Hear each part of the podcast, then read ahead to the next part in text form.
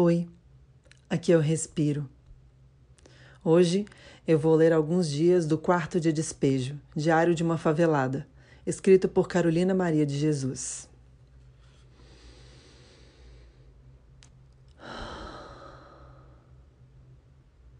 Vinte de julho. Deixei o leito às quatro horas para escrever. Abri a porta e contemplei o céu estrelado. Quando o astro-rei começou a despontar, eu fui buscar água. Tive sorte. As mulheres não estavam na torneira. Enchi minha lata e zarpei. Fui no Arnaldo buscar leite e o pão. Quando retornava, encontrei o senhor Ismael com uma faca de 30 centímetros, mais ou menos. Disse-me que estava à espera do Benedito e do Miguel para matá-los, que eles lhe espancaram quando ele estava embriagado. Lhe aconselhei a não brigar, que o crime não, não traz vantagens a ninguém, apenas deturpa a vida. Senti o cheiro de álcool, desisti. Sei que os ébrios não atende. O senhor Ismael, quando não está alcoolizado, demonstra sua sapiência. Já foi telegrafista e do círculo esotérico. Tem conhecimentos bíblicos, gosta de dar conselhos, mas não tem valor. Deixou o álcool lhe dominar, embora seu conselho seja útil para os que gostam de levar vida decente. Preparei a refeição matinal. Cada filho prefere uma coisa. A Vera, mingau de farinha de trigo torrada. O João José, café puro. José Carlos, leite branco. E eu, mingau de aveia. Já que não posso dar aos meus filhos uma casa decente para residir, procuro lhe dar uma refeição digna. Terminaram a refeição, lavei os utensílios. Depois fui lavar roupas. Eu não tenho homem em casa. É só eu e meus filhos. Mas eu não pretendo relaxar. O meu sonho era andar bem limpinha, usar roupas de alto preço, residir numa casa confortável, mas não é possível. Eu não estou descontente com a profissão que exerço. Já habituei-me a andar suja. Já faz oito anos que cato papel. O desgosto que tenho é residir em favela. Durante o dia, os jovens de 15 e 18 anos sentam na grama e falam de roubo. E já tentaram assaltar o empório do senhor Raimundo Guelho. Um ficou carimbando com uma bala. O assalto teve início às quatro horas. Quando o dia clareou, as crianças catavam dinheiro na rua e no capinzal. Teve criança que catou 20 cruzeiros em moeda e sorria exibindo dinheiro. Mas o juiz foi severo, castigou impiedosamente. Eu fui no rio lavar as roupas e encontrei Dona Mariana, uma mulher agradável e decente. Tem nove filhos e um lar modelo. Ela e o esposo tratam-se com educação. Visam apenas viver em paz e criar filhos. Ela também ia lavar roupas. Ela disse-me que o Benedito da Dona Geralda todos os dias ia preso que a Rádio Patrulha cansou de vir buscá-lo. Arranjou serviço para ele na cadeia. Achei graça, dei risada. Estendi as roupas rapidamente e fui catar papel. Que suplício catar papel atualmente. Tenho que levar minha filha Vera Eunice. Ela está com dois anos e não gosta de ficar em casa. Eu ponho o saco na cabeça e levo-a nos braços. Suporto o peso do saco na cabeça e suporto o peso da Vera Eunice nos braços. Tem hora que revolto-me. Depois domino-me. Ela não tem culpa de estar no mundo. Refleti. Prefiro ser tolerante com... Preciso ser tolerante com meus filhos. Eles não têm ninguém no mundo a não ser eu. Como é pungente a condição de mulher sozinha sem um homem no lar. Aqui todos implicam comigo. Dizem que falo muito bem, que sei atrair os homens. Quando fico nervosa, não gosto de discutir. Prefiro escrever. Todos os dias eu escrevo. Sento no quintal e escrevo. Não posso sair para catar papel. A Vera Eunice não quer dormir e nem o José Carlos. A Silvia e o marido não estão, estão discutindo. Vou ler de novo. Não posso sair para catar papel. A Vera Eunice não quer dormir e nem o José Carlos. A Silvia e o marido ainda estão discutindo. Têm nove filhos e não respeitam-se. Brigam todos os dias. Vendi o papel. Ganhei 140 cruzeiros.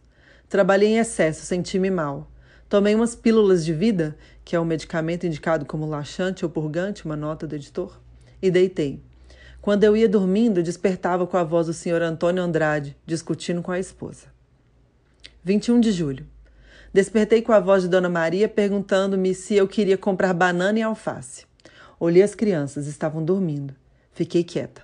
Quando eles vê as frutas, sou obrigada a comprar. Mandei o meu filho João José no Arnaldo comprar açúcar e pão. Depois fui lavar roupas. Enquanto as roupas coravam, eu sentei na calçada para escrever. Passou o senhor e perguntou-me: O que escreve? Todas as lambanças que pratica os favelados, esses projetos de gente humana. Ele disse: Escreve e depois dá um crítico para fazer a revisão.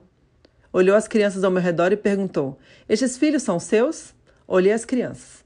Meu era apenas dois, mas como todas eram da mesma cor, afirmei que sim. Seu marido, onde trabalha? Não tenho marido e nem quero. Uma senhora que estava me olhando escrever despediu-se. Pensei, talvez ela não tenha apreciado a minha resposta. É muito filho para sustentar. Ele abriu a carteira. Pensei, agora ele vai dar dinheiro a qualquer uma dessas crianças pensando que todas são meu fi meus filhos. Fui imprudente mentindo.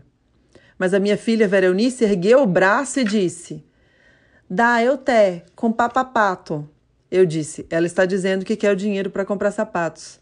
Ele disse: Dá para sua mãe. Ergui os olhos para observá-lo. Duas meninas lhe chamavam papai.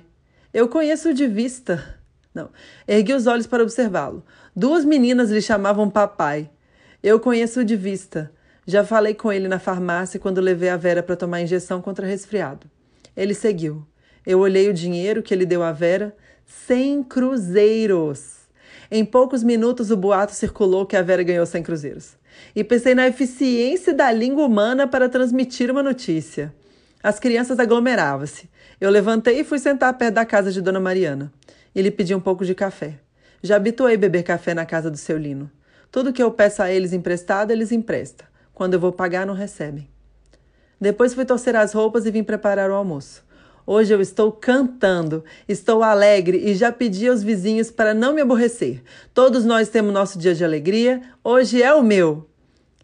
Uma menina por nome Amália diz à mãe que o espírito lhe pega. Saiu correndo para se jogar no rio. Várias mulheres lhe impediu o gesto. Passei o resto da tarde escrevendo. Às quatro e meia o senhor Heitor ligou a luz. Dei banho nas crianças e preparei para sair. Fui catar papel, mas estava indisposta. Vim embora porque o frio era demais. Quando cheguei em casa era 10h30, 22h30. Liguei o rádio, tomei banho, escantei comida. Li um pouco. Não sei dormir sem ler. Gosto de manusear um livro. O livro é a melhor invenção do homem. 22 de julho. Tem hora que revolto com a vida atribulada que levo, e tem hora que me conformo. Conversei com uma senhora que queria uma menina de cor. É tão boa para a menina? Lhe compra vestidos de alto preço. Eu disse: Antigamente eram os pretos que criavam os brancos, hoje são os brancos que criam os pretos. A senhora diz que cria a menina desde os nove meses e que a negrinha dorme com ela e lhe chama de mãe. Surgiu um moço, disse ser seu filho. Contei umas anedotas. Eles riram e eu segui cantando. Comecei a catar papel. Subi a rua Tiradentes, cumprimentei as senhoras que conheço. A dona da tinturaria disse: Coitada, ela é tão boazinha. Fiquei repetindo no pensamento: Ela é boazinha. Eu gosto de ficar dentro de casa, com as portas fechadas. Não gosto de ficar nas esquinas conversando. Gosto de ficar sozinha e lendo. Ou escrevendo. Virei na rua Frei Antônio Galvão, quase não tinha papel. A dona Nair estava na janela.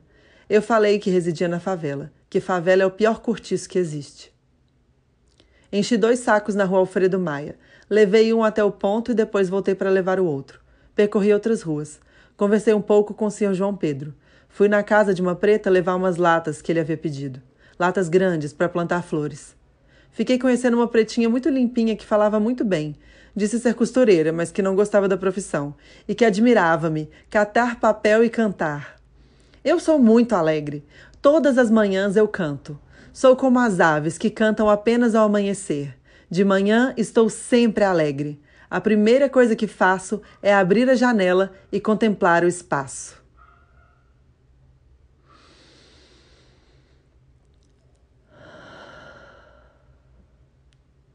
Esse foi o respiro de hoje. Eu sou a Lívia Aguiar. No Instagram, no Twitter, no Facebook, arroba eu sou à toa. Carolina Maria de Jesus foi uma grande escritora brasileira que eu tive a sorte de conseguir outros dois livros dela pirateados, o Casa de Alvenaria e o Diário de Bitita, alguns trechos do Diário de Bitita. É, eu fiz o curso da da Alva Maria, que foi muito, muito maravilhoso, sobre ela. E a gente foi lendo o livro juntas.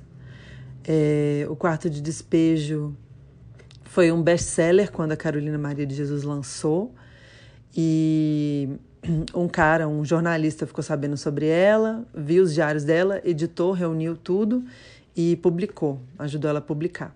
E ela vendeu tanto, mais tanto, que ela passou estava acima da, das vendas do Jorge Amado, que era o primeiro antes, isso no, no ano do lançamento do livro, 1960.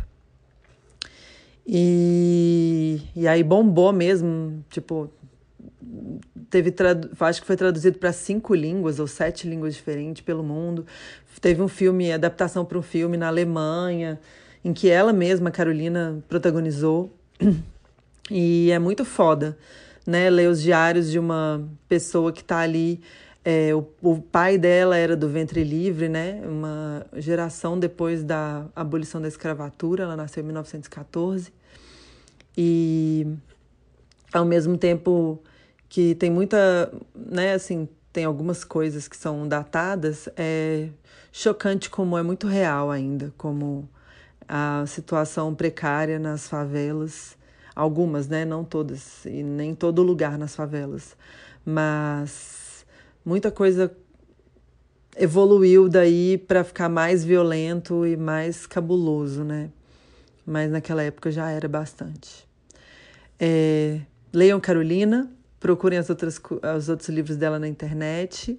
Tem um disco de samba também que ela gravou, que também está no YouTube, que ela escreveu as letras e cantou. Maravilhosíssima, gente. Que Carolina. Conheço essa mulher incrível é, que disse tanto sobre o Brasil. Boa noite, boa tarde, bom dia. Até amanhã.